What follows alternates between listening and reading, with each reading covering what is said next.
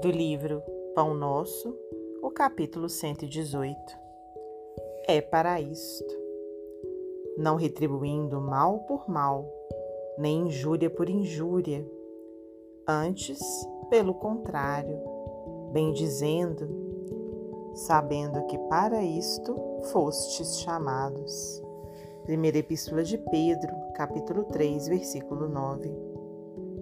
A fileira dos que reclamam foi sempre numerosa em todas as tarefas do bem.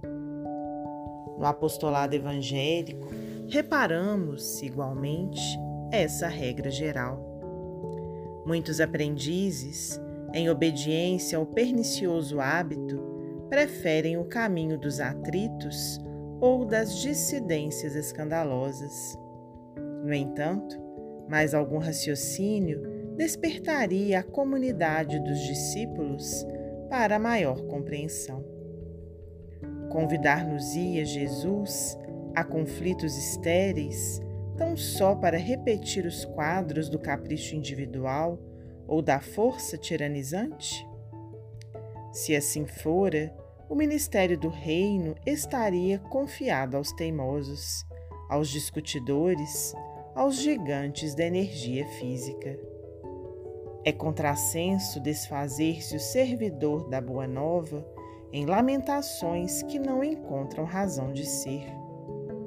Amarguras, perseguições, calúnias, brutalidade, desentendimento são velhas figurações que atormentam as almas na terra.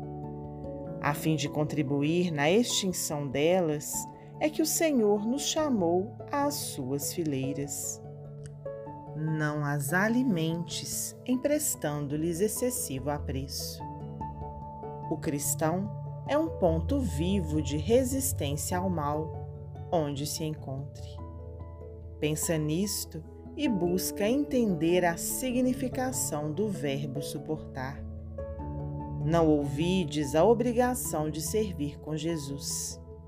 É para isto que fomos chamados. Emmanuel, psicografia de Francisco Cândido Xavier.